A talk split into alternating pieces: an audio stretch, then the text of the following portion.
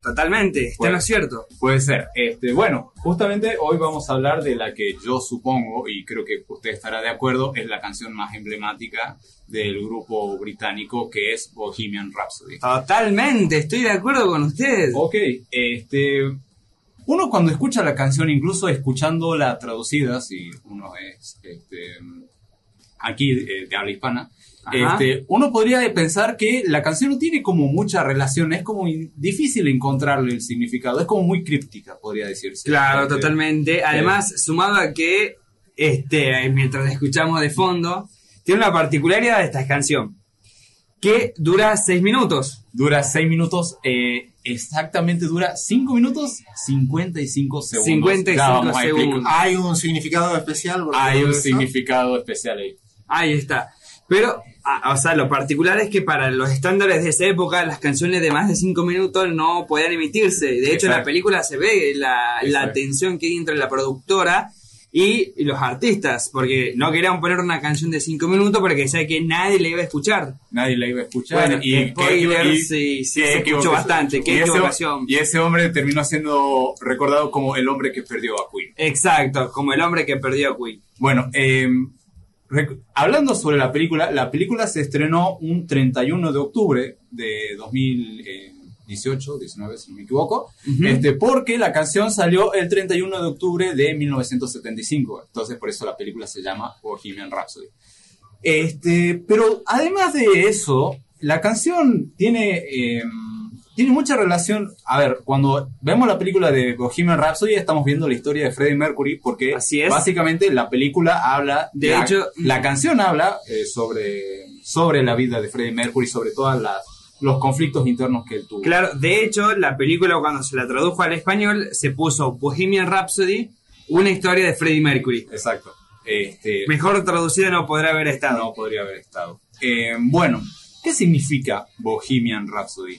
¿Escucho? Este, la palabra eh, rapsodia proviene del griego y significa partes ensambladas de una canción. Y la palabra bohemian hace referencia a una región de la, de la República Checa llamada Bohemia, lugar donde nació Fausto, el protagonista de la obra que lleva su nombre, escrita por el, drama- el dramaturgo y novelista Goethe, eh, escrito, eh, que es alemán, digamos. Este, Ustedes, eh, por Fausto, Fausto es el que hace famoso este dicho de hacer un trato con el diablo, digamos. Claro. Él, este, y, y ahí salen todas las conspiraciones después de Queen y todo lo demás. también, este, también habla, este, de hecho, el origen de Ghost Rider, digamos, es que el protagonista eh, le vende la- su alma al diablo para salvar al padre, aunque después el padre muere de todas formas y aún así él recibe el Y castigo. como a nosotros nos gusta irnos demasiado por la rama, hay una canción actualmente que dice vendo mi alma por una pizza.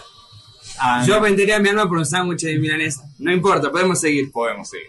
En la obra de Goethe, eh, Fausto era un anciano muy inteligente que sabía todo excepto el misterio de la vida. Al Ajá. no comprenderlo, decide envenenarse. Justo en ese instante suenan las campanas de la iglesia y sale a la calle. Y sale a la calle. De vuelta a su habitación se encuentra que hay un perro. El animal se transforma en una especie de hombre. Se trata del diablo Mefistófeles. Este promete a Fausto vivir una vida plena y no ser desagradecido a cambio de su alma. Fausto accede, rejuvenece y se vuelve arrogante. Conoce a Gretchen y tienen un hijo. Su, su mujer y hijo fallecen. Fausto viaja a través del tiempo y espacio y se siente poderoso. Al Ajá. hacerse nuevamente viejo, se siente desagradecido otra vez.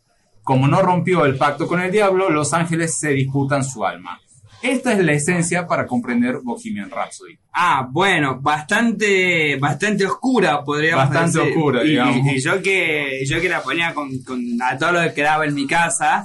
No, o sea, este, la obra de Goethe es oscura, digamos. La canción es como alegre, pero el significado sí es oscuro, digamos. Es- Pasa mucho en la música. Pasa, pasa bastante en la música y además recordemos que esta canción que la estamos escuchando de fondo es se utilizó en, en muchas películas. En muchas. Incluso en una película que nos vendieron mal. Sí, sí, ¿Cómo volvemos a, volvemos a mencionar al infame Escuadrón Sí, Suicida. que es una el película que, que, que en el tráiler nos mostraban con la canción de Queen, que parecía que iba a ser un éxito y todo lo demás. Pero, pero no. no. Pero bueno, ¿qué va a ser? Cosas que nos dan el cine. Bueno, la canción habla del propio Fe- Freddie Mercury. Al ser una rapsodia nos encontramos con seis partes. El primer acto es a capela, el segundo acto es balada, el tercer acto es el solo de guitarra, el cuarto acto es la ópera, el quinto acto es el rock y el sexto acto es la coda o el acto final. La canción habla de un pobre chico que se cuestiona a sí mismo. ¿Esta vida es real o es su imaginación distorsionada la que vive otra realidad? Dice que aunque él deje de vivir, el viento seguirá soplando sin su existencia. Así que hace un trato con el diablo y vende su alma. Al tomar esta decisión, corre a contárselo a su madre y dice, Mamá, acabo de matar a un hombre, le puse una pistola en la cabeza y ahora está muerto. He tirado mi vida a la basura. Si Wow. no estoy de vuelta mañana, sigue hacia adelante como si nada importara. Ese hombre que mata es a él mismo, al propio Freddie Mercury.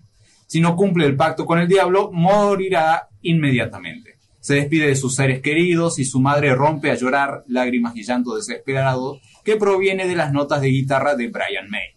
Freddy, asustado, grita, Mamá, no quiero morir, y empieza la parte operística. Freddy se encuentra en el plano astral donde se ve a sí mismo. I see a little silhouette of a man. Veo una pequeña silueta de un hombre. Scaramouche vas a montar una disputa, una pelea. Scaramouche es escaramuza, una disputa entre ejércitos con jinetes a caballo. Cuatro jinetes del apocalipsis del mal luchan contra las fuerzas del bien por el alma de Freddie Mercury. Y sigue diciendo, Thunderbolt and lightning very very frighten me. Truenos y relámpagos me asustan demasiado. Esta frase aparece en la Biblia exactamente en Job 37 cuando dice, The thunder and lightning frighten me, my heart pounds in my chest. El trueno y el relámpago me asustan, mi corazón late en mi pecho. Su madre, al verse tan asustado por la decisión que ha tomado su hijo, suplica que lo salven del pacto con Mefistófeles. Es solo un pobre chico. Perdona, perdona su vida de esta monstruosidad. Lo que viene fácil, fácil se va. ¿Le dejarías ir? Sus súplicas son escuchadas y los ángeles descienden para luchar contra las fuerzas del mal. Bismillah, palabra árabe que significa en el nombre de Dios, es la primera palabra que aparece en el libro. Sagrado de los musulmanes, el Corán. Así que el mismísimo Dios aparece y grita, no te abandonaremos, dejadle marchar. Ahora, ahora, ahora ha- hacemos una pequeña pausita ahí. Es increíble todo lo que todo Es lo que engloba, es, es, es tremenda, es, es impresionante. O por, sea, por eso muchas la consideran la mejor canción compuesta en la historia, digamos, por todo lo que, por todo lo que es compuesto, por todas las partes que tiene, por todos los significados ocultos que hay. Acá, acá yo acabo de leer un mensaje que, no- que nos mandaba Cintia Olea. Nos dice que ella la primera vez que la, que la escuchó no puede dejarla de escuchar durante toda una semana. Sí, de paso le mando un saludo a, Cintia que está del otro lado. Y cuenta, me, me contó así como curiosidad que este, tiene un significado, que no se lo acuerda, que ya me lo vas a decir seguramente, la duración. La duración, 5 minutos 55 segundos. Ya, 5 minutos eso y ya se lo voy- 55 No nos segundos. adelantemos. No, no, No, por ya, ya se los voy a explicar. Por favor, no, Eh. ha- no hagamos spoiler. Ok. Este, ante tal enfrentamiento entre las fuerzas del bien y el mal, Freddy teme por la vida de su madre y le dice, Mamá mía, mamá mía, let me go. Madre, déjame marchar. Vuelve a gritar desde el cielo que no van a abandonarle y Freddy grita, no, no, no, muchas veces, y dice, Belcebú, el señor de las tinieblas, es posible que haya puesto un diablo contigo, madre. Freddy rinde aquí homenaje a Wolfgang Amadeus Mozart y Johann Sebastian Bach cuando canta Fígaro Magnífico, haciendo referencia a las bodas de Fígaro de Mozart, considerada la mejor ópera de la historia, y al Magnificat de Bach. Termina la parte operística y irrumpe la parte más rockera. El diablo, colérico y traicionado por cum- al no- al no cumplir su pacto, le dice, ¿crees que puedes insultarme de esta manera? ¿Crees que puedes acudir a mí después de abandonarme?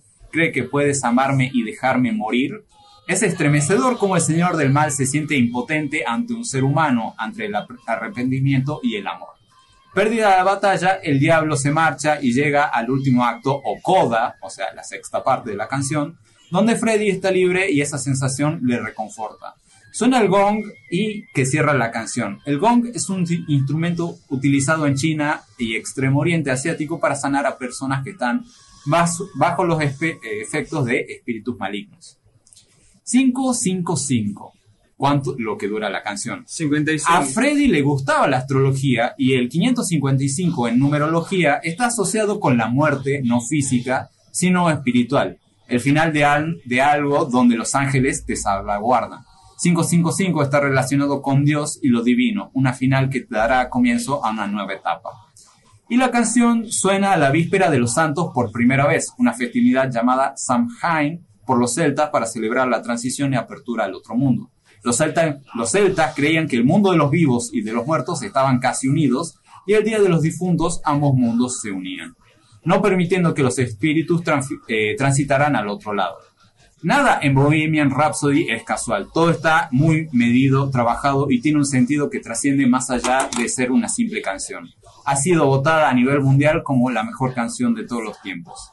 Este tema supuso un cambio radical en Queen, como si realmente hubiera hecho un pacto con el diablo. Les cambió la vida para siempre y los hizo inmortales. Y mientras escuchamos esta, esta parte que es la parte que me encanta a mí porque... Es la más rockera. Es la más rockera y como sabrán muchos, soy muy parte del rock nacional y del rock en general. Esta es la parte que me encanta. ¿Ustedes vieron la película? Sí. Debo decir que no. Usted no usted se, me retira del estudio. de acá. Se me retira del estudio. Mientras me como un sándwich de milanesa, me veo la película. Miguel, ¿usted vio, ¿usted vio la película? Sí, sí la vio bien. Miguel generalmente no mira películas, no tiene consumos culturales de calidad, es decirlo, lo voy a, lo, voy a decir y, lo voy a blanquear. Miguel nos está haciendo señas de, de qué me estás hablando, porque realmente yo tengo una crítica, digamos. Para mí la película este, brilla más por la actuación de Rami Malek que por la película en sí. Claro, pero, pero acá, estamos hablando de quién vio la película. Acá el señor Agustín Masui no vio la película. Bueno, sí, O sea, se tiene que retirar del estudio. Bueno, sí. así. A ver, si a vos te tuviéramos que echar por cada cosa que haces mal, Oh. y no, no volvés más acá, papito. Esta discusión va a ser el origen de la sección de la semana próxima que van a ser los policías de la cultura y por qué deben extinguirse.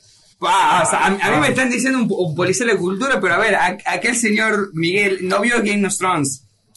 Sí, sí lo vio. Bueno, ahora, ahora lo vio, ahora lo vio a Game of Thrones. Pobrecito Matuki intenta nadar y sigue hundiéndose. ¿Usted, ¿Usted vio Breaking Bad? No, no había Breaking Bad, ¿ves? Bueno, ahí, está, ahí está, aquí Matuki está representando lo que hace un policía de la cultura y ya vamos a explicar la próxima semana por qué está mal hacer eso. Yo creo que nos estamos desviando del tema un poquito. De sí, sí, sí, sí. Pero bueno, bueno volviendo, volviendo al tema es este, de Bohemian Rhapsody, la película para mí, más allá de las críticas que uno le puede hacer, es una película que está tremenda.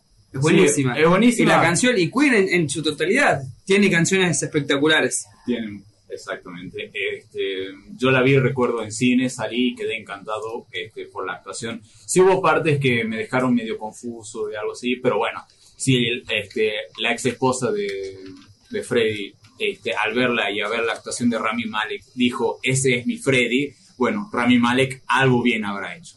Claro, ¿usted tiene alguna canción favorita de Queen? Una canción favorita, uy, este, me encanta la que acabo de analizar, pero mi favorita personal, tendría que decir, es este, Pensando, pensando, pensando. Sí, es que hay tanto. ¿Usted, usted señor Mazoy? Mira, yo la verdad te podría mencionar otras, pero después de lo que acabo de escuchar, de lo que significa esta canción, de todo el proceso de entramado todo el proceso creativo que implica y que engloba esas letras, no puedo no elegir como mi canción de cabecera de la banda de Queen. Bohemian Rhapsody. Bueno, yo quitando a Bohemian Rhapsody, que es una obra maestra, que es una obra bestialmente buena, como, como se diría, este, creo que me gusta mucho We Are the Champions y me gusta mucho We Will Alright You. Y como sabrán, el fuerte de pronunciación del inglés no es lo mío, mm. así que voy a, por, por favor, Lucy, me estás escuchando, Feature, te mando un saludo, pero soy pésimo pronunciando en el inglés. Bueno. Pero también para. Ah, y por cierto, Namir Sacre, que nos está escuchando en este momento, me dijo que me va a dar clases particulares para que pueda pronunciar mejor al aire. Te, te agradecemos mucho, compañero. sí, por favor, este, Namir, por favor, Namir. Ya he decidido mi canción favorita de Queen que debo decirlo, mi favorita siempre va a ser la que me haga mover más la cabeza. Y Don't Stop Me Now es la que más me hace mover la cabeza. Hace, hace, unos, hace unos años vino para acá una, una de las mejores bandas imitadoras de Queen y tuve la posibilidad de ir a ver esa banda, de rockear un poco. Obviamente fue en, en un teatro en donde mucho no se puede hacer, mucho poco no se puede hacer, pero convengamos que ya cuando van en la sexta, séptima canción ya se descontroló todo, que En ese momento no había pandemia, se podía hacer, hoy no se podría hacer efectivamente, pero en ese momento sí, quinta, sexta canción, ya estábamos bastante descontrolados los que estábamos en, en el lugar y, y- e hicimos honor a Queen e hicimos un pequeño poco. Igual creo que la- mi, mi parte favorita de la vida de Queen es cuando hizo interacción con el público. ¿Ah, sí? Pues, eh, oh, Ah, Ah, sí. el Live Aid. Live Ah, Aid, así, eh, oh. Claro, sí, es una.